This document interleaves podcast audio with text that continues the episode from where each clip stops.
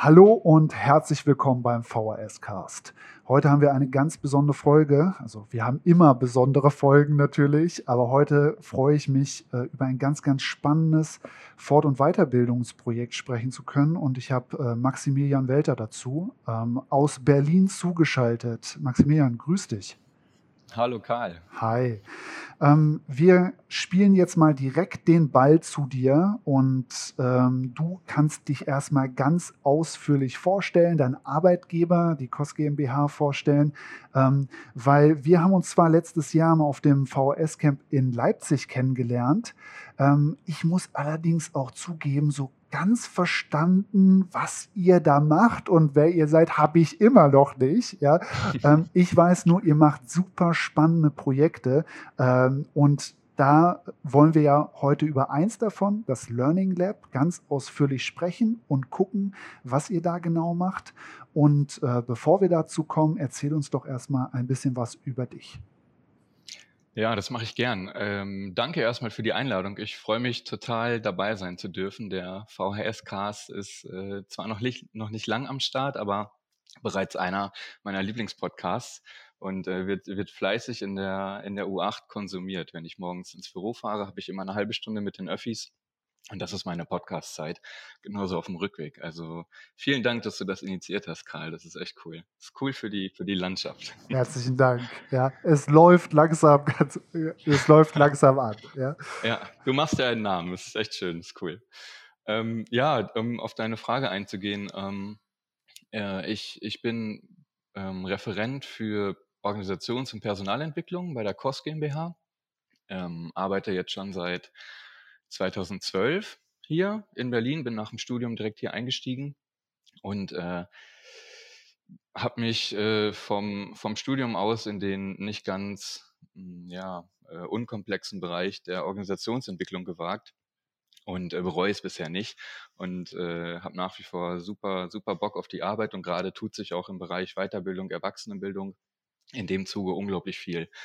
Wir sind äh, eine GmbH, wie, wie, jetzt schon, wie jetzt schon angeklungen, aber ähm, der Großteil unserer Aufträge sind, äh, sind Projekte, die aus der öffentlichen Förderung kommen. Da ist das Land Berlin ein großer äh, Fördermittelgeber von uns namentlich die Senatsverwaltung für Integration, Arbeit und Soziales.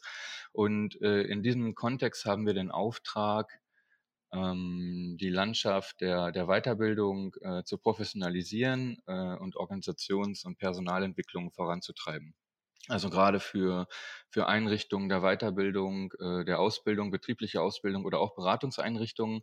Äh, dort bieten wir Fort- und Weiterbildungs ähm, ja, Möglichkeiten an, äh, sind gefordert, immer sehr genau zu analysieren, was braucht das Feld, wie sieht die Praxis gerade aus, ähm, was, was bewegt die, die, die Bildungshäuser, die Bildungseinrichtungen und, und deren Akteure vor allem. Und da ist natürlich seit einigen Jahren das alles dominierende Thema die digitale Transformation und die Frage nach der Digitalisierung von Bildungsprozessen.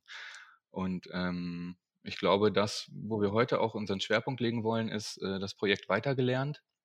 Das gibt es eben seit 2012 und in, in diesem Projekt weitergelernt, ist eben auch ein öffentlich gefördertes, konzentrieren wir uns ausschließlich auf Organisations- und Personalentwicklung in Einrichtungen der äh, Weiterbildung und Erwachsenenbildung. Das heißt, unsere Zielgruppe dort sind Akteure, die in diesen Einrichtungen tätig sind, äh, die zum einen für ähm, für äh, Bildungsprozesse verantwortlich sind, also auf leitender äh, äh, Position, aber auch für die Akteure, die Dozierenden, die selbst pädagogisch tätig sind und diese Bildungsangebote durchführen. Ja, das hat eigentlich immer zwei Seiten. Zum einen geht es um die Bildungsangebote, die, die dort ähm, in den Häusern angeboten werden, also die, die, die externen Bildungsprozesse. Und zum anderen geht es um die interne äh, Organisationsentwicklung, also das Lernen und Arbeiten in der Organisation selbst.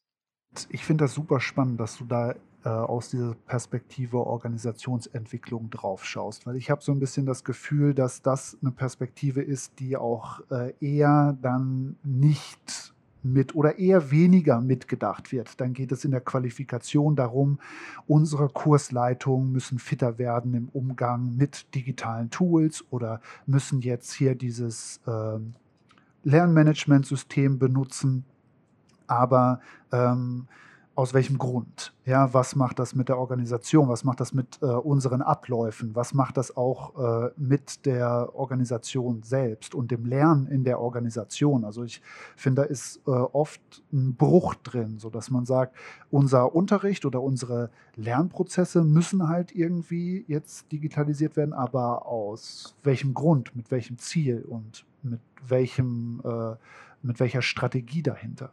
Ja, ganz genau. Das, was du ansprichst, ist auch eigentlich der Kern äh, des Problems. Ähm, wenn wir äh, im Kontakt sind mit den, mit den Bildungshäusern und oder den Weiterbildungseinrichtungen, wird ziemlich schnell deutlich, dass jetzt seit einigen Jahren irgendwie alle ein Stück weit verstanden haben, okay, wir brauchen technische Infrastruktur. Also es werden ähm, Smartboards gekauft, äh, die, die Overhead-Projektoren verschwinden langsam aber sicher in den Schränken und äh, es werden neue neue äh, Smart Devices angeschafft und in die Räume gestellt und ähm, es gibt mehr oder weniger überall äh, Internet in den Kursräumen. Also das ist eine Entwicklung, die auf jeden Fall, ja, die wir auf jeden Fall auch äh, positiv bewerten und die man auch, finde ich, als, als positiv bezeichnen muss. Das Problem daran ist allerdings, dass es oft damit, damit dann getan ist. Und äh, dass ähm, sobald die technische Infrastruktur angeschafft wurde und auch für viel Geld angeschafft wurde, dass dann so ein Stück weit in den Häusern die Ansicht äh, Einzug erhält, dass man doch jetzt äh, einen Haken hinter die Digitalisierung machen könnte. Und das ist äh, aus Organisationsentwicklungsperspektive alles andere als förderlich, denn mit der technischen Infrastruktur alleine ist natürlich noch kein pädagogisches Konzept erstellt, ist noch keine Kompetenzentwicklung auf Seiten der Dozierenden äh, vorgenommen worden oder, oder in Gang gesetzt worden. Es gibt äh, ein paar andere Elemente oder Bereiche einer Organisation, die, die da unbedingt ähm, äh, zusätzlich äh, mit in Betracht gezogen werden müssen. Das ist zum einen sowas wie eine strategische Umsetzung.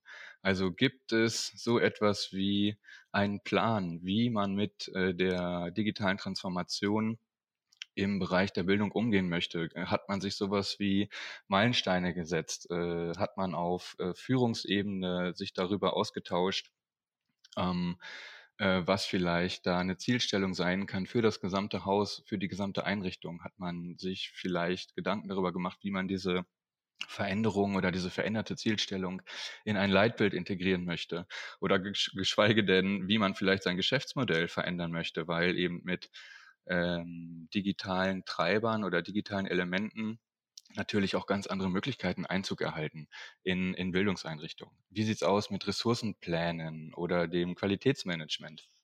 Und wenn du an dieser obersten Stelle anfängst, wird eigentlich relativ schnell deutlich, dass die technische Infrastruktur zwar ein wichtiger Bestand ist, aber eben nur einer von, von vielen anderen.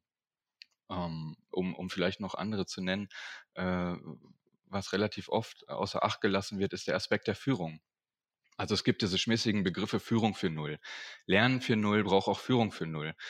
Äh, für Null finde ich im Kontext der Bildung schwierig, weil ich erstmal für mich wissen wollen würde, was war denn 3-0?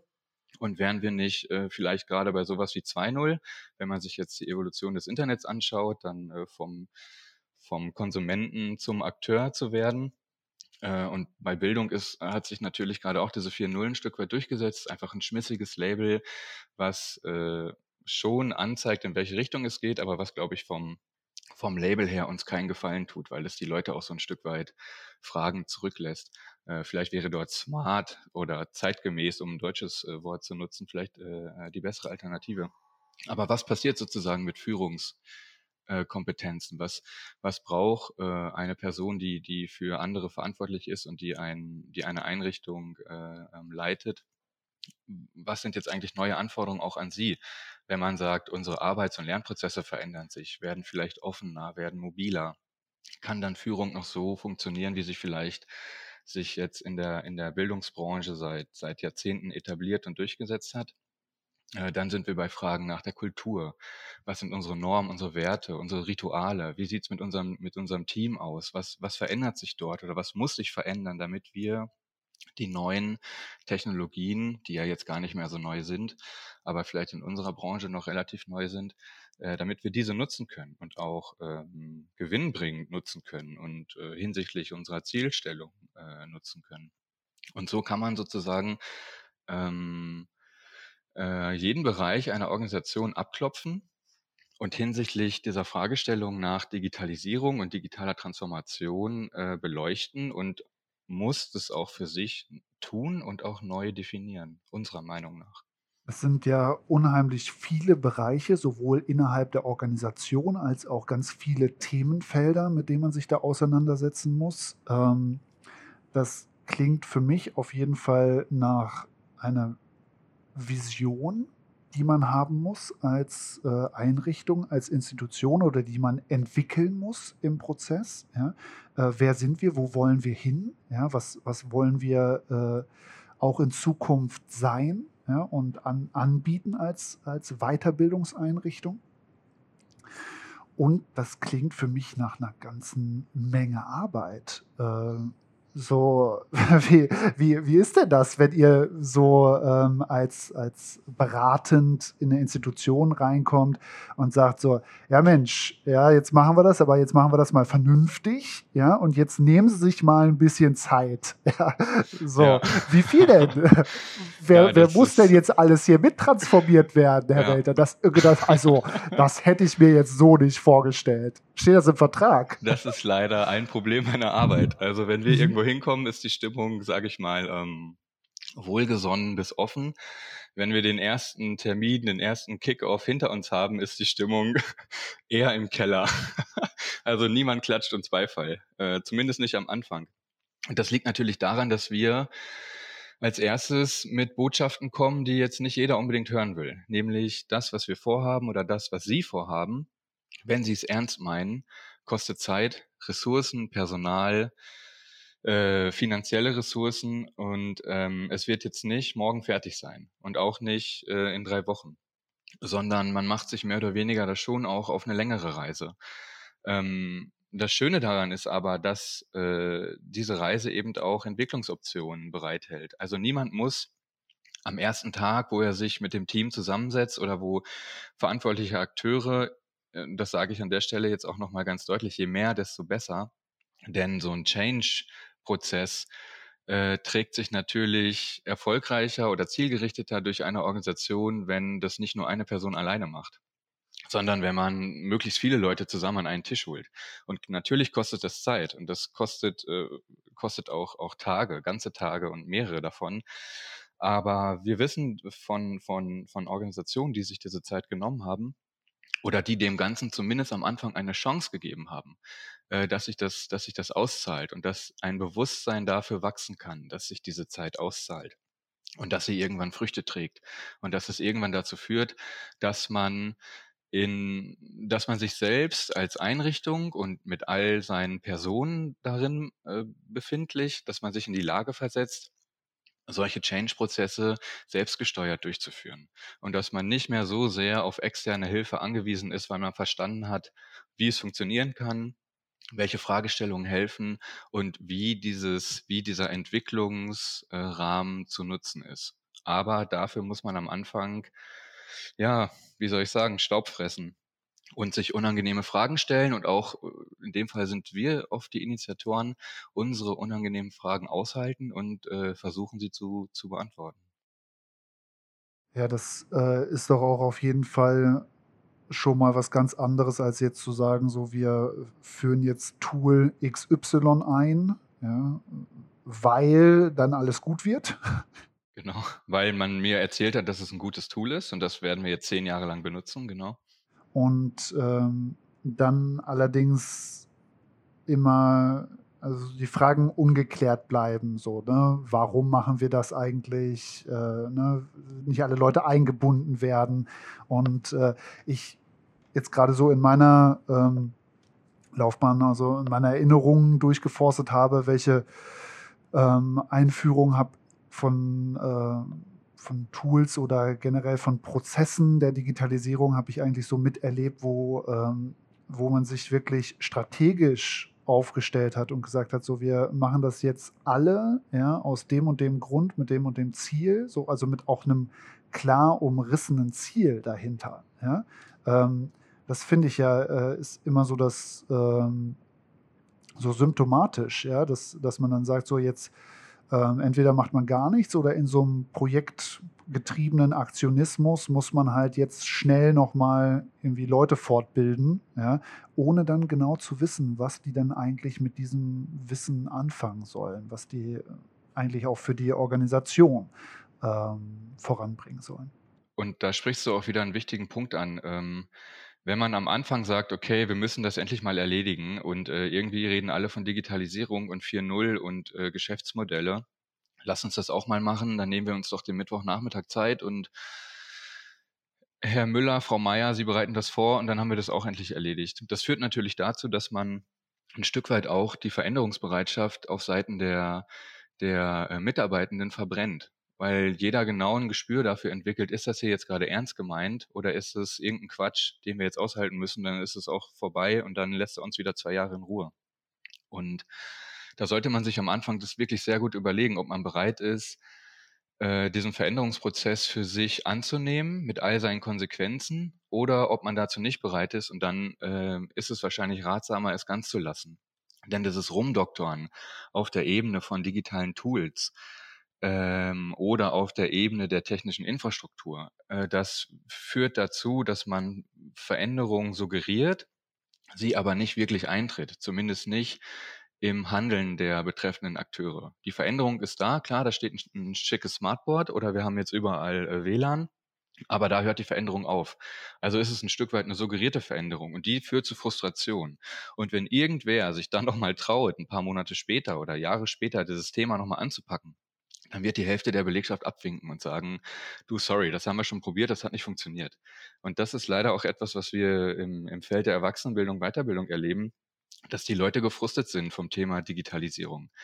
Die sagen, komm, hör mir auf damit, da haben wir schon so viele Anläufe und irgendwie haben wir jetzt hier schicke Teile stehen und wir nutzen die nicht. Unsere Dozenten, die ja oftmals extern sind, die haben nach wie vor ihre PowerPoints und die haben ihre Skripte und äh, die ziehen das Ding weiter durch und keiner nutzt es. Und dann wird so ein bisschen der schwarze Peter äh, den Dozierenden in die Schuhe geschoben. Und das ist dann der Beweis dafür, dass die Digitalisierung doch ein Quatsch ist und dass die spätestens übermorgen auch wieder vorbei ist. Und das ist natürlich extrem, extrem hinderlich. Das klingt jetzt ja schon eigentlich alles so ein bisschen negativ. Max, oder? Also so, oh nee, wir brauchen das nicht. Oh, wenn wir das schon machen, dann müssen wir das richtig machen. Und ach, was soll denn das jetzt eigentlich? So, wir haben doch wichtigere Dinge äh, zu tun. Integration zum Beispiel stecken wir jetzt seit äh, Jahren so viel Ressourcen rein. So, wir haben eigentlich gar nichts, ja, womit wir irgendwie ne, ähm, uns um andere ähm, Themen kümmern können. Jetzt lass uns doch mal über weitergelernt sprechen und das an dem Projekt mal konkret werden lassen, wie eigentlich so ein Weiterqualifizierungskonzept ähm, ganz konkret laufen kann, was so die Erfolgsfaktoren dafür sind, dass das läuft und dass das auch in der Organisation was ins äh, Laufen bringt. Ähm, da hol uns erstmal kurz ab. Äh, für diejenigen wie ich, ähm, die sich äh, sehr oberflächlich bis gar nicht bisher mit dem Projekt beschäftigt haben. Ähm, was ist denn das genau? Äh, du hast es vorhin schon kurz angerissen. Wer ist da die Zielgruppe und worum geht es da bei Weitergelernt? Genau, worum geht's? Die Zielgruppe ist, wie schon gesagt, eigentlich alle Akteure aus Einrichtungen der, der Weiterbildung, der Erwachsenenbildung, der Weiterbildung. Also Personen, die für Programmbereiche verantwortlich sind, die für die Koordination der, der Dozierenden verantwortlich sind, äh, aber auch die Dozierenden selbst, die äh, also für die pädagogische Konzeption ähm, verantwortlich sind, beziehungsweise diese dann, dann, dann durchführen, also die pädagogischen Angebote durchführen. Äh, wir wenden uns aber auch an, an Leitungen aus, aus Weiterbildungseinrichtungen, weil, und das habe ich vorhin ja schon äh, angeschnitten, weil wir eben versuchen, die Organisation aus einem äh, aus einer ganzheitlichen Perspektive zu betrachten. Also wir kommen aus dem QM, aus der Organisationsentwicklung und wir nennen das High-Level Structure. Also du schaust dir eine Organisation von oben an äh, mit der mit der Systembrille, äh, mit der Organisationsbrille und identifizierst alle Bereiche einer Organisation und fragst dich, in welchen Bereichen ist dieses Thema, also sprich Digitalisierung von Bildung, ist dieses Thema relevant. Und es gibt eigentlich keinen Bereich, in dem es nicht relevant ist. Also brauchen wir auch alle beteiligten Akteure aus der Organisation. Die müssen wir erreichen und die haben spezifische Aufgaben beziehungsweise spezifische Fragestellungen, die sie sich stellen und beantworten müssen. Ähm, äh, wir haben ja vorhin so ein bisschen das Dilemma aufgezeigt, okay, das ist ja viel Arbeit, wir haben doch jetzt schon die technische Infrastruktur, und äh, unsere Dozierenden kennen jetzt vielleicht auch schon das eine oder andere Tool, irgendwie ein Quiz oder eine digitale Pinnwand oder sowas und äh, ist es damit nicht getan. Und die äh, Erfahrungsberichte aus der Praxis zeigen eben, dass es damit auf keinen Fall getan ist, sondern dass diese punktuelle, dieses punktuelle Anpacken von, von kleinen, isolierten Bereichen äh, dass die eben zu Frustration führt. Und wir haben uns im Projekt weitergelernt gefragt, eben auch im Auftrag des Landes, wie können wir dieser Frustration begegnen? Was brauchen die Leute, um weiterdenken zu können? um den nächsten Schritt gehen zu können, um nicht auf der Ebene der technischen Infrastruktur äh, verharren zu müssen und auch um nicht auf der Ebene der, der digitalen Tools verharren zu müssen. Also nicht, dass ich falsch verstanden werde. Das sind beides relevante Bereiche, die man gestalten und ausbauen sollte, aber man darf eben die anderen nicht vergessen. Was wir im Projekt weitergelernt uns, uns vorgenommen haben und was wir mittlerweile äh, auch erfolgreich durchführen und wo wir einfach sehr gute Erfahrungen machen und auch super gute Rückmeldungen bekommen von den Teilnehmenden, ist die Fragestellung, ähm, wie kann ich meine internen Arbeits- und Lernprozesse oder eben meine externen Bildungsangebote äh, so anreichern, so digital anreichern, dass ich das Gefühl habe, dass ein, ein, digitales Element für mich wie so ein Booster wirkt dass es mein, dass es meinen Arbeits-, meinen Lernprozess unterstützt, für mich sogar vielleicht vereinfacht oder für die Teilnehmenden sogar vereinfacht.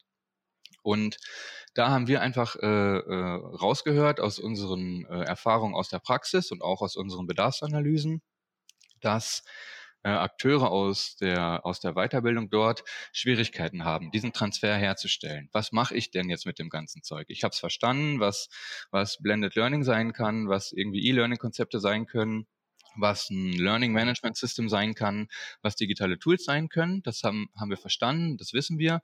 Aber uns fehlt jetzt der Turn in unsere eigene organisationale Praxis beziehungsweise in unsere eigenen äh, Bildungs- und, und Lernangebote. Und das ist quasi die Stelle, wo wir mit dem Learning Lab äh, einsetzen wollen und wo wir eine methodisch-didaktische, äh, sage ich, Lernarchitektur nennen wir das, geschaffen haben, von der wir glauben, dass die Teilnehmenden mit dieser Architektur beginnen zu verstehen, wie sie ihre Lern- und, und Arbeitsprozesse digital anreichern können. Und an der Stelle, das ist, glaube ich, auch total wichtig zu betonen, an dieser Stelle wird auch spätestens deutlich, dass es nicht darum geht, analog versus digital. Also wir fangen hier nicht an, diese beiden Welten äh, gegeneinander antreten zu lassen und um dann zu schauen, welche besser ist, sondern es geht ganz explizit darum, dass die eine Welt die andere unterstützen kann. Dass es nicht darum geht, sich für eine zu entscheiden, sondern dass es darum geht, herauszufinden, wie können wir beides miteinander kombinieren und wie können wir unsere Lern- und Arbeitsprozesse vereinfachen, für uns erleichtern und für unsere Kundinnen und Kunden vereinfachen und erleichtern. Und das ist sozusagen das Ziel des Learning Labs. Lass mich da noch einmal kurz einhaken. Mhm. Jetzt ist das Learning Lab ein Teil von eurem Projekt weitergelernt. Habe ich das richtig genau. verstanden? Das Learning Lab ist quasi eine, eine, eine Workshop-Reihe. Ein Angebot, was wir so nennen, weil wir den weil wir den Laborcharakter, diesen Werkstattcharakter herausstellen wollen. Das heißt, wir laden die Leute ein, ihre, ihre Bauteile mitzubringen, also ihre Bildungs- und, und Lern- und Arbeitsprozesse, und wir nehmen die in unserer Werkstatt auseinander. Und wir schauen uns an, was macht ihr an welcher Stelle? Was ist euer, also da gehen wir ganz klassisch vor, ähm, und zwar mit Hilfe der, der, der DIN ISO 29990. Also das ist ein Qualitätsmanagement für äh, Bildungseinrichtungen, was sich mit dem Erbringen von Lerndienstleistungen beschäftigt. Hört sich ein bisschen unsexy an, so ist halt QM-Sprache, aber es geht also darum, wie gestalte ich mein Lernangebot und wie setze ich es um. Mit dieser Brille gehen wir ins Learning Lab. Die Teilnehmenden bringen ihre Lernangebote mit, ihre Lern- und, und, und ähm, äh, Arbeitsprozesse also es ist sowohl möglich, das intern natürlich zu denken, als auch extern. Und dann schauen wir uns an, ähm, aus welchen Bausteinen so ein Lernprozess besteht. Also wurde der, wurde der Lernbedarf sauber bestimmt? Ist das Lernziel klar? Was soll der Lerninhalt sein? Wie funktioniert dann eigentlich die Gestaltung? Was haben Sie sich bei der Umsetzung gedacht und wie monitoren Sie das Ganze? Also es sind sechs Bausteine, ähm, die wir mitbringen und wir zwingen die Teilnehmenden, ihre Lern- und Arbeitsprozesse hinsichtlich dieser Bausteine zu sezieren und zu sagen, haben wir das gemacht? Wissen wir eigentlich, was unser Lernziel ist?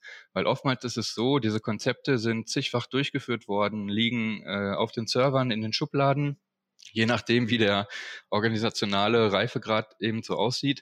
Und es wird sich gar nicht mehr unbedingt so sehr darum bemüht, nochmal zu schauen, haben wir vielleicht am Anfang wirklich sauber überlegt sondern oftmals ist es so, dass man sich überlegt, an welcher Stelle, äh, äh welches digitale Tool kenne ich und wo passt das jetzt rein.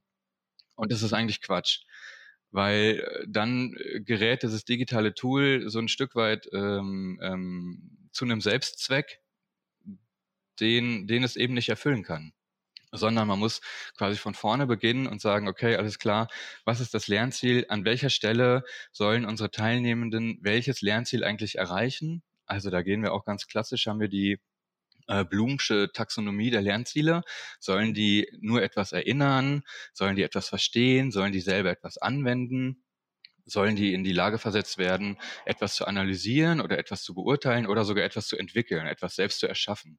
Und wenn man dann ähm, mit, mit unserer Hilfe im Learning Lab, wenn die, wenn die Teilnehmenden ihren, ihren Lern- und Arbeitsprozess so seziert haben, dann wird plötzlich viel klarer, an welcher Stelle eine digitale Ergänzung total sinnvoll wäre, weil sie die Präsenzphase entlastet, weil sie den Teilnehmenden er, erlaubt, asynchron miteinander sich auszutauschen, äh, Ergebnisse zu kommunizieren, zu feedbacken, zu kommentieren äh, gemeinsam zu erschaffen, weil es den Dozierenden die Möglichkeit bietet, außerhalb der Präsenzphase draufzuschauen, Arbeitsstände ähm, Arbeitsstände einzusehen, äh, persönliche Hilfestellung zu leisten und ähm, im Learning Lab äh, wurde jetzt einfach sehr schön klar, dass das auch erfahrenen Weiterbildnerinnen und Weiterbildnern hilft, ja, sich nochmal ein Stück weit aus einer gewissen Distanz mit ihren Lern- und Arbeitsprozessen zu beschäftigen, um den Blick zu schärfen auf Details, auf einzelne Elemente, einzelne Bausteine,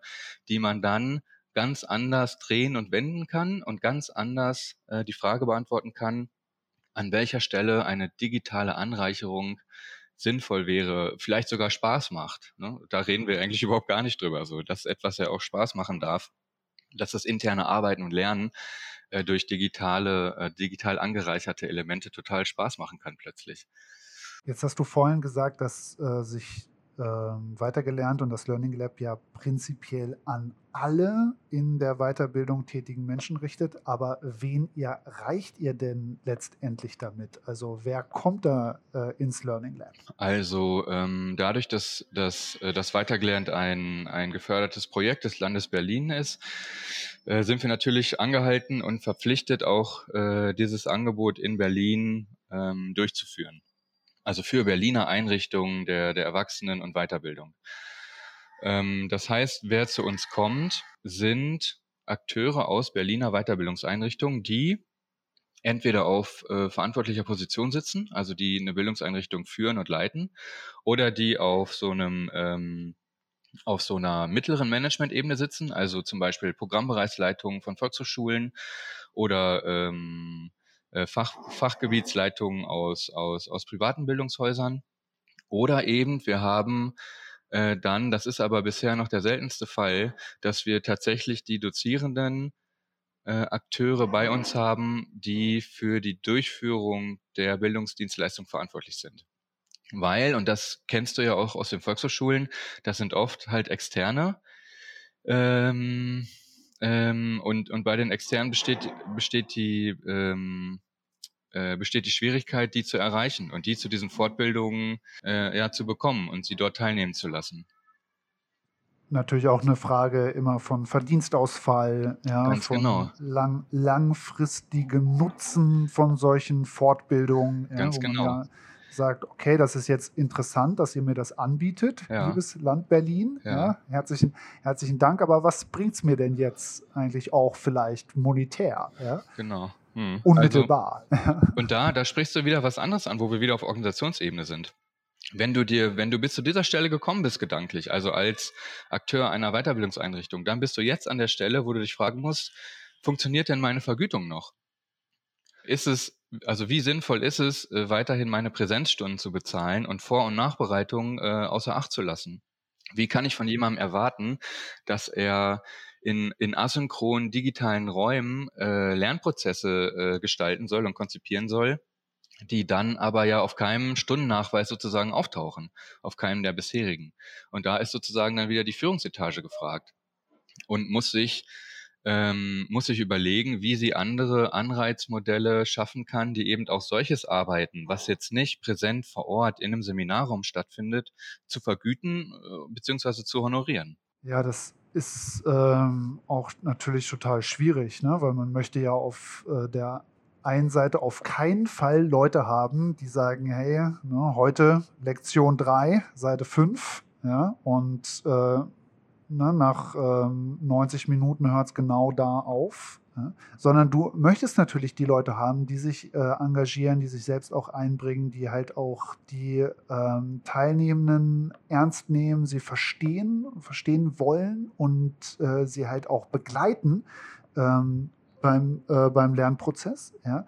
Und das geht halt nicht in 90 Minuten und dann wird der Stift fallen gelassen. Ganz genau. Und das ist ja eigentlich auch schon ein super Argument dafür zu sagen, wir öffnen unseren Lernprozess. Wir öffnen ihn an bestimmten Stellen und treten ein in diesen zusätzlichen Raum, der uns äh, nun mal ja zur Verfügung äh, steht, nämlich der digitale Raum. Und das ist, glaube ich, auch etwas, wo wir am Anfang ähm, erstmal sensibilisieren müssen.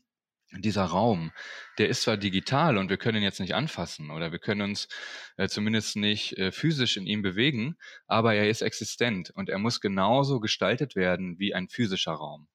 Also wenn ich mir überlege, äh, wie ich meine Seminarräume vorbereite, es gibt irgendwo den Büchertisch, es gibt irgendwo den Kaffeetisch, die Kekse, das Obst, äh, Menschen werden auf Stühlen sitzen, es gibt Tische, es gibt eine Bühne, es gibt einen Beamer.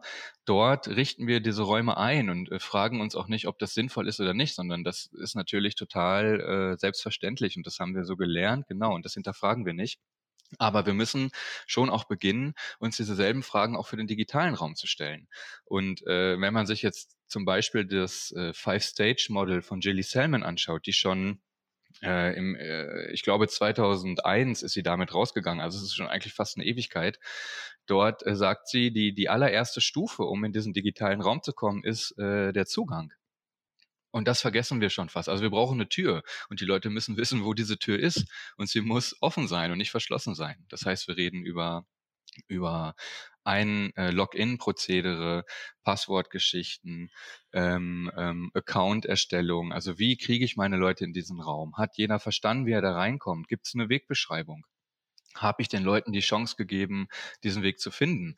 Und das ist schon die erste Hürde. Und auch die kostet schon Zeit und die muss man als pädagogisch verantwortliche Person ganz bewusst mitdenken und ganz bewusst mitgestalten. Und erst dann, und das ist die zweite, und da sind wir noch bei keiner einzigen Minute von inhaltlicher äh, Erarbeitung oder Vermittlung, die zweite Stufe ist die Sozialisation. Also wenn ich die Leute im digitalen Raum habe, müssen sie anfangen, sich umschauen zu können, sich zurechtzufinden.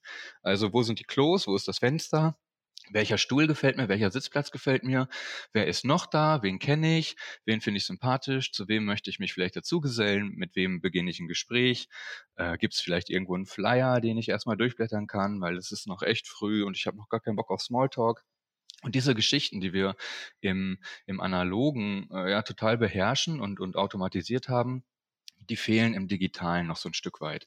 Und da sind wir als Dozierende und, und äh, die, die Organisation ist gefragt, diese Sozialisation zu ermöglichen und anzuregen, eben durch Fragestellungen, durch äh, Arbeitsaufträge, eben durch eine, durch eine E-Moderation. Und äh, das sind schon mal zwei ganz kleine grundlegende Schritte. Ähm, wenn man die nicht mitdenkt, dann wird der digitale Raum verlassen bleiben und verwaist bleiben und äh, niemand wird dort irgendetwas erarbeiten oder erstellen. ich finde den Vergleich total schön zu dem, zu dem Raum, ja, Mhm. den du, äh, den du da aufgemacht hast. Also der physische Raum in der Präsenz, der ja mehr oder weniger einladend ist, ja, und damit total ausschlaggebend dafür ist, fühle ich mich da wohl? Äh, ist das, äh, ne? Äh, was sehe ich, wenn ich äh, äh, in Richtung meiner Kursleitung gucke? Was sehe ich, wenn ich aus dem Fenster gucke? Ja, das ähm, da schwingt ja schon so unheimlich viel mit, was uns äh, äh, entweder auf einen total gelungenen Tag und ein super Lernerlebnis zusteuern lässt ähm, und dann ähm, den Übertrag zu machen in den digitalen Raum hinein, ähm, finde ich super wichtig und super spannend. Und da wäre doch jetzt die Frage, wie kriegt man denn das, das äh, dann hin, das äh, runterzubrechen und ähm, da irgendwie was, was, was Nettes entstehen zu lassen? Ich glaube, ähm, der erste Schritt, um was Nettes entstehen zu lassen, ist, sich dieser Fragestellung äh, bewusst zu werden und sich als Dozierender oder als pädagogisch verantwortliche Person damit auseinanderzusetzen, bevor so ein Kurs beginnt, also während der Konzeption, sich damit auseinanderzusetzen, dass ich Ressourcen brauchen werde, um den digitalen Raum herzurichten. Also genauso wie ich den physischen herrichte, ich male ein Poster und tue all die Dinge, die wir jetzt äh, vorhin schon, schon gesagt haben, muss ich mir Zeitkontingente ja, beiseite schaffen, blocken, wie auch immer. Und ich muss auch meinen Vorgesetzten ähm, äh, damit ins Boot holen und ihn dafür oder sie dafür sensibilisieren, dass es Zeit kosten wird. Nämlich äh, diesen zusätzlichen Raum, den digitalen Raum aufzubereiten, vorzubereiten, zu gestalten. Und das Problem an der Sache ist, äh, viele sagen, oder erliegen dem Trugschluss, dass Digitalisierung die Dinge sofort irgendwie vereinfacht. Es lässt sich Geld sparen und es lässt sich Zeit sparen. Das ist äh, Quatsch. Am Anfang dauert es länger und am Anfang muss man mehr Gelder einräumen, als einem vielleicht lieb ist. Weil die, die Gestaltung des digitalen Raums, die kriegt meistens die dozierende Person nicht alleine hin. Da braucht es dann die Schnittstelle zur IT. Und die Schnittstelle zur IT, also die äh, Leute, die in der IT tätig sind, die verstehen nicht immer unbedingt sofort, was jetzt die Pädagogin oder der Pädagoge mit diesem Raum will.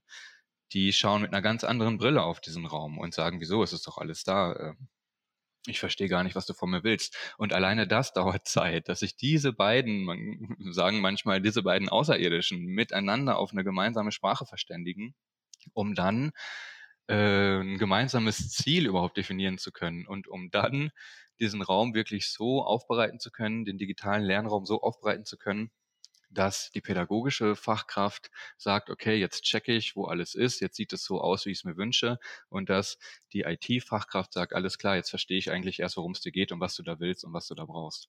Und das ist schon der erste Schritt, ähm, der, der Zeit dauert und wenn man sich diese Zeit nicht nimmt, sondern weil man glaubt, das lässt sich alles schnell, schnell irgendwie arrangieren und ist doch schon alles da. Moodle ist doch auf dem Server, wir haben das Ding doch äh, eingerichtet und es läuft. Nee, eben nicht. Erst dann beginnt die Arbeit. Und wir müssen, glaube ich, verstehen als Erwachsenenbildnerinnen und Erwachsenenbildner, dass wir diese zweite Dimension ganz explizit mitdenken müssen und dass wir die in unserer Vorbereitung berücksichtigen müssen und dass das eben Zeit kostet und dass uns Know-how fehlt und dass wir uns dieses Know-how irgendwie ranschaffen müssen und dass das auch mit Frustration einhergeht, aber dass diese, dieser Schritt, diese Schritte eben notwendig sind, um am Ende mit einem positiven Lernerfolg und einem positiven Lernerlebnis äh, abschließen zu können. Als Dozent und Dozentin, aber auch als, als Teilnehmender, als, als lernende Person. Jetzt ist es ja bei euch im Learning Lab so, dass äh, zum einen die Teilnehmenden mit einem konkreten Projekt kommen und sagen, hey, ne, ich würde mir ganz gerne hier mal unser Angebot XY äh, genauer anschauen, hier unter die Lupe nehmen.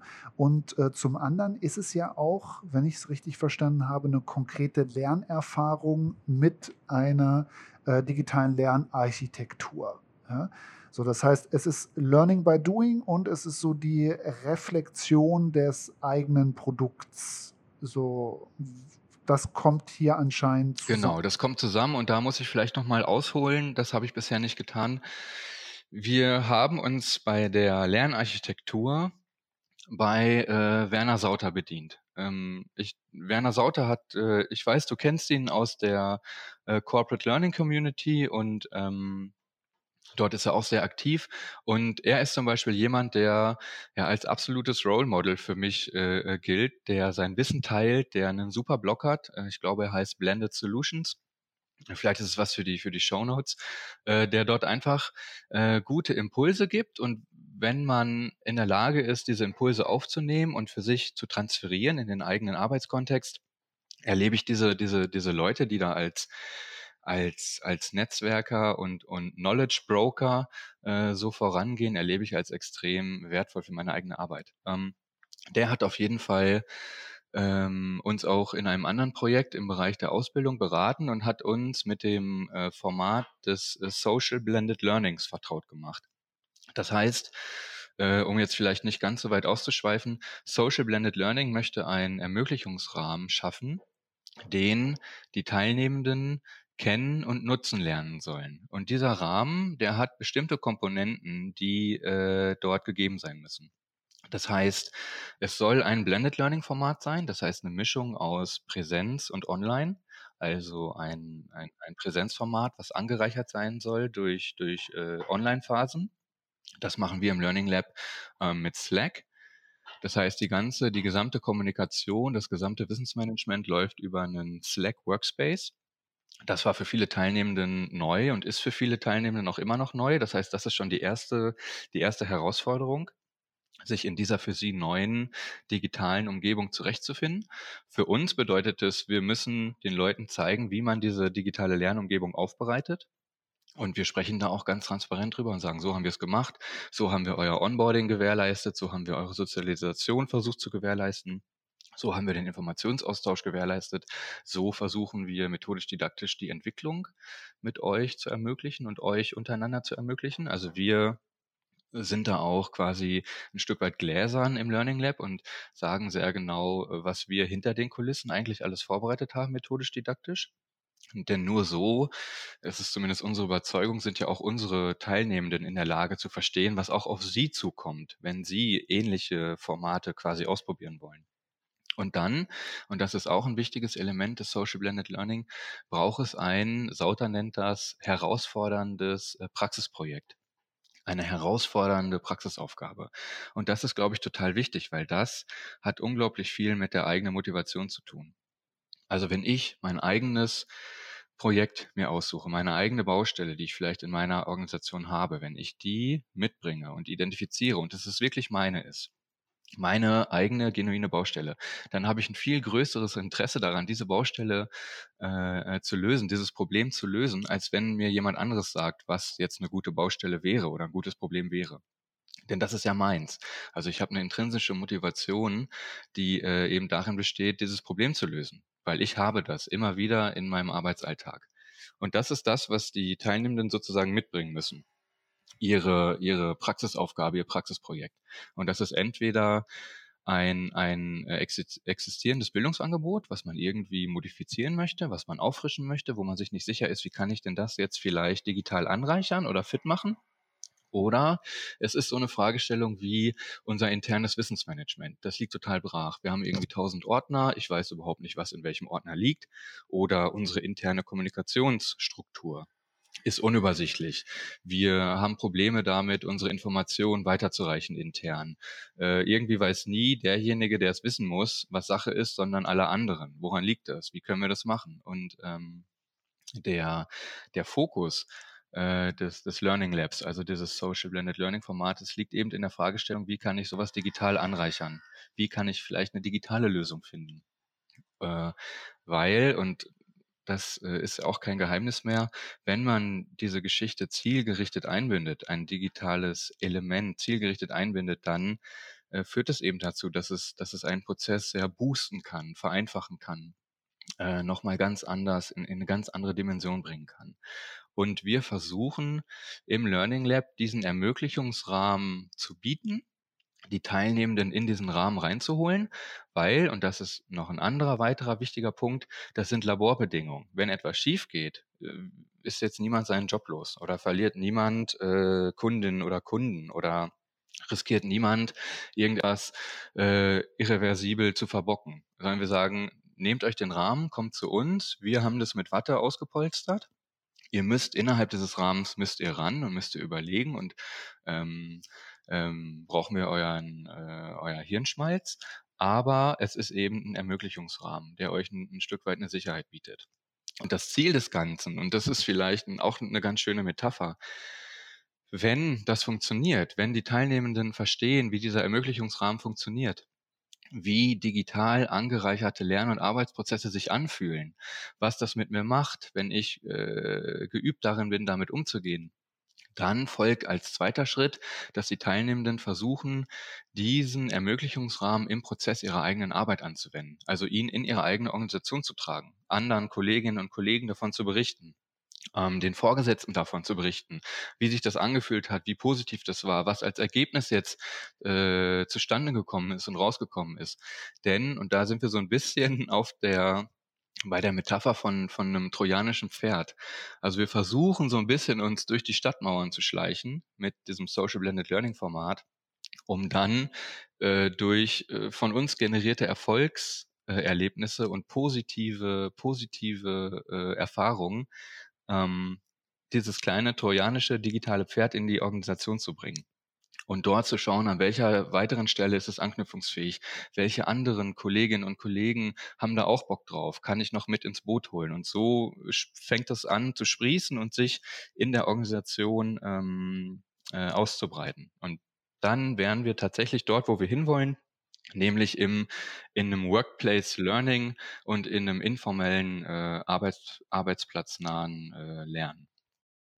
Jetzt wäre ja meine Follow-up-Frage dazu zum Social Blended Learning und zu dem, was ihr damit äh, eurer Architektur, die auf Slack basiert, ähm, ausgedacht habt oder wie ihr es umsetzt, ähm, ist doch sicherlich die Folgefrage, ist das Tool-immanent? Äh, kann, mit welchen Möglichkeiten kann ich denn das dann in meiner Organisation umsetzen? Ähm, ja, ähm, funktioniert das auch mit der ja, VHS Cloud? Also natürlich, äh, das Tool ist nicht ausschlaggebend. Wichtig ist nur, dass äh, eine sogenannte Social Software eingebunden wird, nämlich eine Software, ein Tool, das Kommunikation und Zusammenarbeit ermöglicht. Äh, viele Einrichtungen haben solche Tools bereits. Sei das jetzt die VHS Cloud, ist auf jeden Fall ein gutes Beispiel und auf jeden Fall auch eine Anwendung, die unbedingt funktionieren würde, denn du kannst ja in der Cloud miteinander kommunizieren, du kannst in der Cloud miteinander kollaborativ zusammenarbeiten, du kannst äh, ähm, äh, Arbeitsstände hochladen, du kannst Materialien zur Verfügung stellen, du kannst äh, Gruppen bilden, du kannst einzelne Teilnehmende anschreiben, du kannst äh, chatten, du kannst dich also austauschen. Also die, die, die einzige Bedingung ist, dass es eben eine, eine sogenannte Social Software ist, die Kommunikation und Zusammenarbeit ermöglicht. Und äh, viele äh, Unternehmen und äh, Einrichtungen auch in der Bildungslandschaft, die haben Office 365. Und Office 365 bietet mannigfaltige Möglichkeiten, äh, solche Tools zu nutzen, sei es nun Teams, ähm, ähm, äh, jetzt äh, bin ich gerade nicht sicher, ähm, welches äh, andere Tool bei Office noch funktioniert. Also ich habe hier gerade mein, mein, mein Teams online, weil wir eben auch über Teams arbeiten hier in der COS. Wir haben unsere äh, unsere Channels hier, äh, unsere Projektteams, unsere Kommunikation läuft hier rüber, unsere To-Dos laufen hier rüber. Also dort könnte man natürlich auch äh, Dinge nennen wie Asana oder ein bisschen weiter runtergebrochen Trello wenn es nur so um Projektmanagement-Geschichten geht. Also das Tool ist in diesem Fall äh, nicht der entscheidende Punkt, sondern das, was das Tool können muss. Und da geht Moodle genauso wie die Cloud, genauso wie, wie Microsoft äh, Office-Produkte oder mannigfaltige andere. Und ich glaube, das ist unbedingt wichtig zu verstehen wir dürfen uns nicht zu sehr auf ein Tool konzentrieren, denn die Tools verändern sich. Die verändern sich manchmal von Woche zu Woche, von Tag zu Tag. Äh, Tools werden aufgekauft, Unternehmen werden aufge aufgekauft, äh, Tools werden miteinander integriert. Ähm, wenn man nur auf ein Tool schaut, dann läuft man Gefahr, dass einem das im nächsten Moment genommen wird, wo man das Gefühl hat, jetzt ist es etabliert und eingeführt und jetzt versteht es jeder und zack ist es vom Markt, warum auch immer. Diese technische Entwicklung, die können wir nicht beeinflussen. Und auch diesen, den Markt, der dahinter steht, den können wir nicht beeinflussen. Also müssen wir eine Ebene höher gehen als Erwachsenenbildnerinnen und Erwachsenenbildner und versuchen zu verstehen, was muss denn mein Tool können. Und dann bin ich viel freier und viel flexibler in der Auswahl der Tools und äh, stelle mir da selber kein Bein, weil es von heute auf morgen plötzlich verschwunden ist oder zu einer kostenpflichtigen Version wird oder weiß der Geier was. Wie ist denn das eigentlich gerade? Ihr seid in einem, äh, aktuell in einem Durchlauf vom Learning Lab, der, Mhm, genau. ähm, ich glaube, im April gestartet ist. Ja. Also Ende April, dann den Mai Ende, über. Ende April, genau. Wir nehmen das jetzt gerade Anfang Juni auf, äh, Genau, mhm. für, die, für diejenigen, die es im Podcast hören. ja, Und sich jetzt wundern, 2019. wann, 2000, Im April 2019 gab es also äh, einen weiteren Start des Learning Labs. Wie viele gab es schon davor? Äh, Das Learning Lab ist im Bereich der Weiterbildung äh, die erste, der, der, der erste Durchlauf.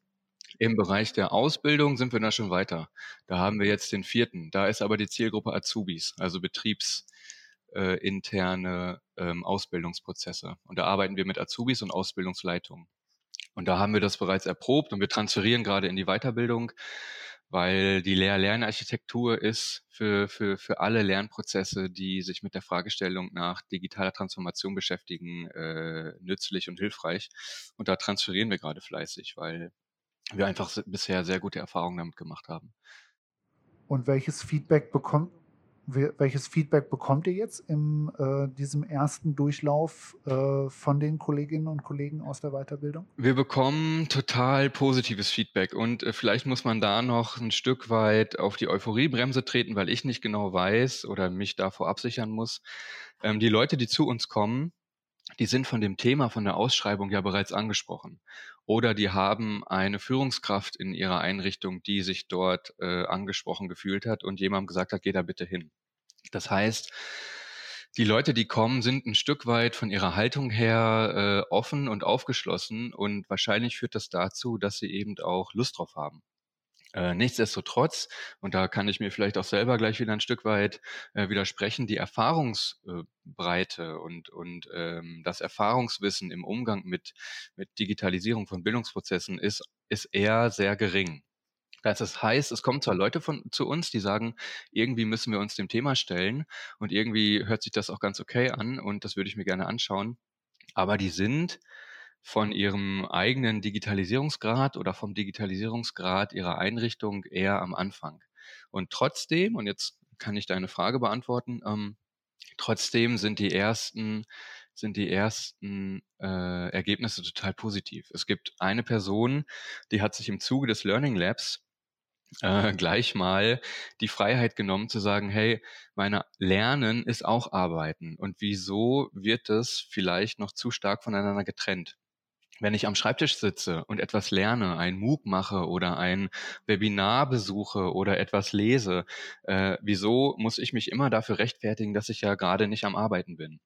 Also möchte ich das meiner Einrichtung noch ein bisschen, noch ein bisschen präsenter machen, sie dafür sensibilisieren, dass Lernen sehr wohl auch Arbeiten ist, denn durch das Lernen verändert sich auch meine Arbeit und durch meine Arbeit verändert sich dann auch wieder mein Lernen, weil ich mir neue Lernziele setze und neue Herausforderungen äh, entdecke.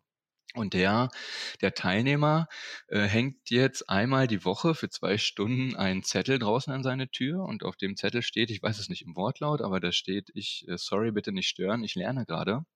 Und er sagt ganz offensiv, er ist auch in einer Position, wo er sich das erlauben kann, aber nichtsdestotrotz tut er es.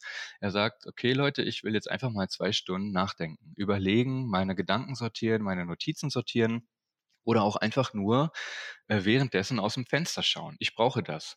Sonst habe ich immer das Gefühl, dass ich nur meinem, meinem, meinem Alltag, meinem, meinem Business as usual hinterherrenne und äh, gar nicht mit meiner eigenen Innovationsfähigkeit so ein Stück weit hinterherkomme oder meinem, meinem Innovationsbedürfnis. Also das ist ein, wie ich finde, super schönes Beispiel dafür, was passieren kann, wenn man sich nochmal ganz explizit mit seinen eigenen Lern- und Arbeitsprozessen auseinandersetzt und überlegt, an welcher Stelle könnten wir Dinge optimieren, verbessern, verändern. Äh, andere Sachen, und das ist jetzt vielleicht äh, noch mehr am Produkt gedacht, ist, dass äh, Leute äh, im Teilnehmende jetzt angefangen haben. Also wir haben nächste Woche die, die Projektpräsentation. Das heißt, ich äh, habe zwar eine Ahnung davon, was die Leute jetzt äh, sich ausgedacht haben, weil wir sie eben schon seit vielen Wochen begleiten. Aber was jetzt tatsächlich äh, am Ende bei rauskommt, äh, sehe ich dann erst nächste Woche. Aber so viel kann ich verraten. Äh, viele fangen an, ihre internen Wissens- und Kommunikationsprozesse zu digitalisieren. Zu sagen, wie schaffen wir es, ein, ein, äh, einen äh, digitalen Kommunikationsraum für uns zu erarbeiten, den wir nutzen, wo wir asynchron miteinander sprechen können, uns austauschen können, wo ähm, Kommunikation nachvollziehbar ist. Mit Mails ist es oft so, äh, manchmal wird vergessen, auf den alle, allen Antworten-Button zu klicken, die Anhänge verschwinden. Mails brauchen unglaublich viel Speicherplatz auf den Servern der Einrichtungen. Äh, jede Mail wird, glaube ich, dreifach abgelegt, äh, bei einem selbst auf dem Server, bei der empfangenen Person. Und wenn man dann fünf, sechs Mails äh, miteinander austauscht, dann kann man hochrechnen, was das sozusagen auch aus Nachhaltigkeitsgesichtspunkten mit der Serverkapazität anstellt. Also was sind digitale Räume, wo Kommunikation asynchron, transparent und äh, ähm, besser einsehbar funktioniert? Und ähm, dort äh, hat man sich quasi auf den Weg gemacht zu überlegen, was wollen wir, was ist unser Ziel, was muss diese Kommunikationsstruktur können, diese digitale, warum muss sie überhaupt digital sein, weil Unsere Leute sind unterwegs, sitzen in Zügen, auf Tagungen. Äh, es gibt vielleicht Homeoffice-Lösungen oder Gleitzeitlösungen, wie auch immer. Und da ist natürlich das asynchrone äh, Digitale, was sozusagen ortsunabhängig, wenn Internet zur Verfügung steht, ähm, äh, einsehbar ist, wo, wo ich darauf zurückgreifen kann, egal ob ich im Büro bin oder nicht. Und äh, machen sich also auf den Weg dahin, solche Strukturen für sich zu etablieren oder Wissensmanagementstrukturen für sich zu etablieren und zu sagen, wie kriegen wir das besser hin, dass alle besser eingebunden sind, äh, besser Bescheid wissen, wo stehen die einzelnen Projekte, wie sieht's mit den Absprachen aus, also die sich sozusagen digitale Projektmanagement-Tools suchen und versuchen zu verstehen, was brauchen wir von dem Tool, äh, wie können wir es nutzen und wie muss es dann am Ende des Tages aussehen und was sind so Fallstricke bei der Implementierung. Was gilt es am Anfang zu bedenken? Äh, welche Fehler haben andere vielleicht schon gemacht, die wir uns sparen können? Also das ist die Ebene der, der internen Organisationsentwicklung und, und erste Ergebnisse daraus. Und was wir erleben mit der externen Angebotsentwicklung, ist, ähm, dass viel stärker ein Bewusstsein dafür äh, äh, entstanden ist, äh, dass ähm, äh, gewisse Elemente des Lernprozesses äh, digital, sage ich mal, ausgegliedert werden können. Also äh, ein, ein, ein vielleicht relativ triviales Beispiel, aber das hat einer Teilnehmerin äh, total geholfen. Die fängt jetzt an, äh, sie hat eine heterogene Zielgruppe und sie sagt, okay, wie kriege ich diese heterogene Zielgruppe ans gemeinsame Arbeiten? Und bisher lief das komplett über Präsenzveranstaltungen. Das heißt, sie hat jetzt angefangen, sich äh, zu verstehen oder verstehen zu lernen, was ein Flipped Classroom ist, dass man sozusagen äh, Wissensinhalte ausgliedern kann, voranstellen kann, dem, dem dem eigentlichen Lernprozess voranstellen kann oder dem begleiteten Lernprozess voranstellen kann, dass die Leute sozusagen aufgefordert werden, sich Wissen bis zu einem bestimmten Punkt anzueignen, weil das der Einstieg ist. Der Einstieg in die Präsenzphase, der Einstieg ins Seminar. Ähm, Leute haben angefangen, sich äh, eine, eine Online-Ebene neben ihrer Seminare legen zu wollen. Das heißt, einen, einen digitalen Raum, der die Präsenzebene begleitet, also das, das jetzt von mir äh, schon öfter angesprochene Anreicherungskonzept, äh, wo eben Austausch möglich ist, Nachfragen möglich sind. Ähm, Leute haben angefangen, über ein über Webinar-Software nachzudenken und sowas wie digitale Sprechstunden durchzuführen was eben auch ein Baustein unseres, unseres Learning Labs ist. Das habe ich vorhin noch gar nicht erwähnt.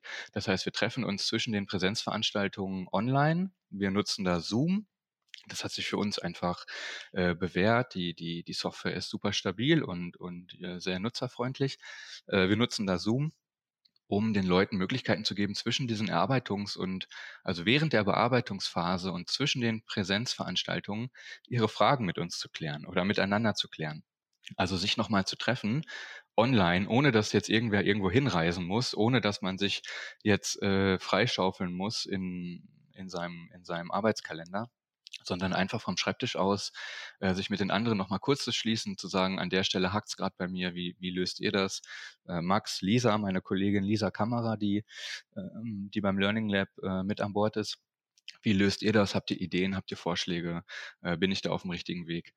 Und da zeigt sich einfach durch unsere Lernarchitektur, dass die Teilnehmenden beginnen zu verstehen, was digitale Elemente, digitale Treiber, digitale Booster machen können mit einem Lernprozess, dass er eben Lernen in, in eine ganz andere Ebene auch katapultieren kann, die die sich nicht nur gut anfühlt, sondern die auch handhabbar ist und die dem eigenen, die der eigenen Arbeitsweise auch extrem entgegenkommen kann.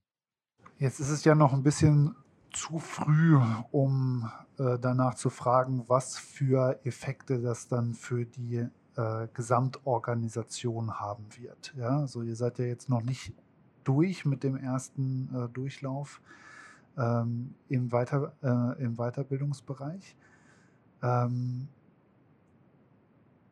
vielleicht eher dann die Frage danach, was für Hoffnungen die Teilnehmenden äh, damit ähm, verbunden haben mit der Teilnahme. Ähm, ich kann vielleicht, äh, ich kann vielleicht in diesen anderen Projektkontext äh, switchen, weil dort haben wir schon Erfahrung gesammelt. Also das ist jetzt ähm, aus dem Bereich der, der Ausbildungsgestaltung und Ausbildungsprozessgestaltung. Das Projekt heißt Zusatzqualifikation ähm, in der betrieblichen Ausbildung. Äh, die Webseite ist äh, kompetenzen-digital.de, glaube ich. ich könnte es nachschauen. Ähm, dort bieten wir auch. Ja, äh, dort äh, kann man sich auch das ganze Material anschauen, würde ich an dieser Stelle gerne empfehlen. Was wir dort sehen, ist, dass sich diese Idee eines trojanischen Pferdes tatsächlich ähm, ja, bewahrheitet. Also wenn einmal positive Erfahrungen mit digitaler Anreicherung oder digitaler Erweiterung bestehender Lern- und Arbeitsprozesse äh, gemacht wurde, ist die Hürde, dieses, diese, diese Lern- oder Arbeitsarchitektur in andere Bereiche der Organisation zu übertragen, nicht mehr so hoch weil man schon einmal jemanden neben sich sitzen hat, der euphorisch und positiv darüber reden kann, wie das war, wie sich das angefühlt hat, wie jetzt das Arbeiten sozusagen sich verändert hat. Und das hat einfach so einen Effekt, dass er andere äh, Kolleginnen und Kollegen mitnimmt, dass die leichter an Bord geholt, äh, geholt werden können, dass auch vielleicht vormals äh, skeptische Führungskräfte sehen können, ah, okay, so macht ihr das jetzt, zeig mal her, zeig mir mal deinen Desktop, zeig mir da, zeig mir mal deine, deine digitale äh, Arbeitsoberfläche.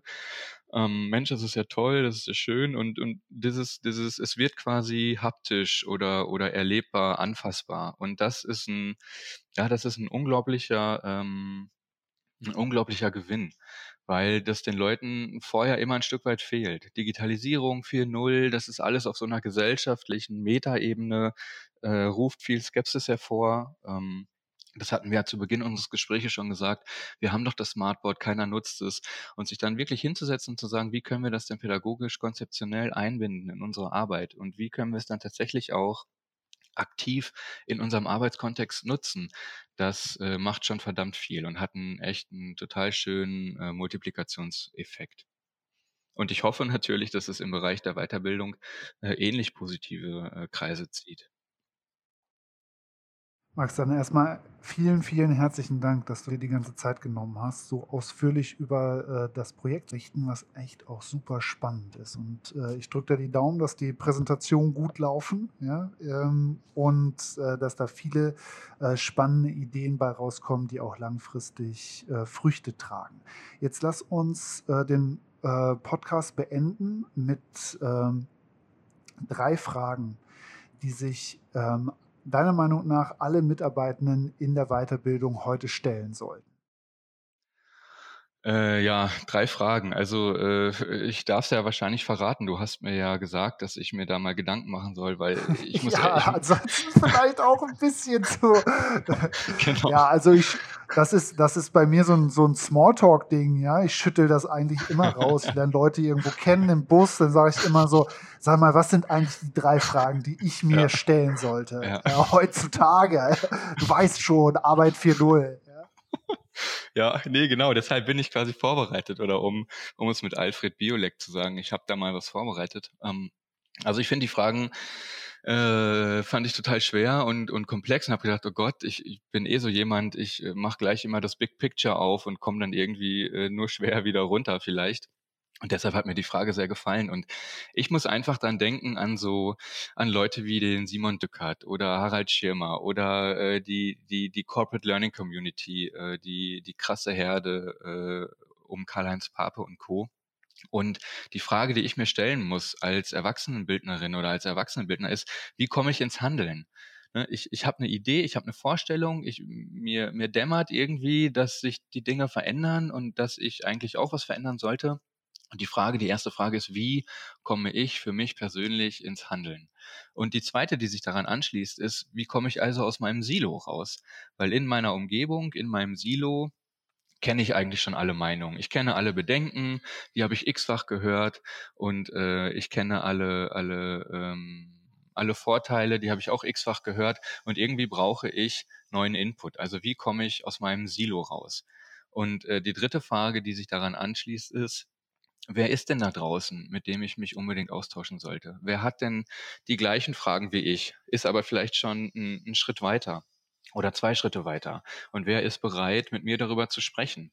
Und wer kann mir weiterhelfen? Und wie kann ich quasi aus einem erweiterten Netzwerk heraus Ideen generieren und Umsetzungsvorschläge generieren, die ich dann wieder mit reinnehme in meine Organisation und in meine vielleicht doch so bekannte Umwelt, um dort zu irritieren oder äh, ja aus dieser Irritation heraus dann eben zu entwickeln und zu verändern. Und äh, was total schön ist, und ähm, was vielleicht für mich jetzt so auch ein schönes Schlusswort sein könnte, das ist von, von äh, Harald Schirmer, der sagt, Sharing, äh, Sharing fängt mit Geben an. Also wenn du darauf aus bist, von anderen Leuten Hilfe zu bekommen und Ideen zu bekommen und Tipps zu bekommen, dann sei der Erste, der etwas gibt. Und wenn es nur eine Fragestellung ist oder ein Erfahrungsbericht ist, geh auf die Leute zu, äh, schilder ihnen deine Erfahrungen, deine Probleme und dann ist die Wahrscheinlichkeit, dass, dass, du etwas zurückbekommst, viel größer, als, als wenn du nur darauf aus bist, ähm, irgendwo etwas abzugreifen. Und das wäre so ein bisschen mein Wunsch an die, an die Erwachsenenbildungslandschaft. Vernetzt euch, ähm, tretet nach draußen, tretet in diesen digitalen Raum, werdet sichtbar und ähm, fangt an, Fragen zu stellen und euch Antworten zu holen. Richtig toll. Also genau das hatte ich mir erhofft, als ich diese etwas äh, abstrakt komplexe Frage ans Ende gestellt habe, dass du das nochmal so schön eintütest. Ähm, wir verlinken natürlich sowohl äh, dein Projekt als auch die Projekte, die du erwähnt hast, äh, in den Show Notes nochmal äh, zum Nachlesen und sich das Ganze ähm, dann auch nochmal ähm, visuell anzugucken und da ein bisschen ins Detail zu gehen. Und dann äh, wünsche ich dir und auch unseren Zuhörenden eine gute Zeit, ähm, eine angenehme Woche und ganz, ganz viel Spaß äh, beim Weiterlernen und Vernetzen. Super, vielen Dank, Karl.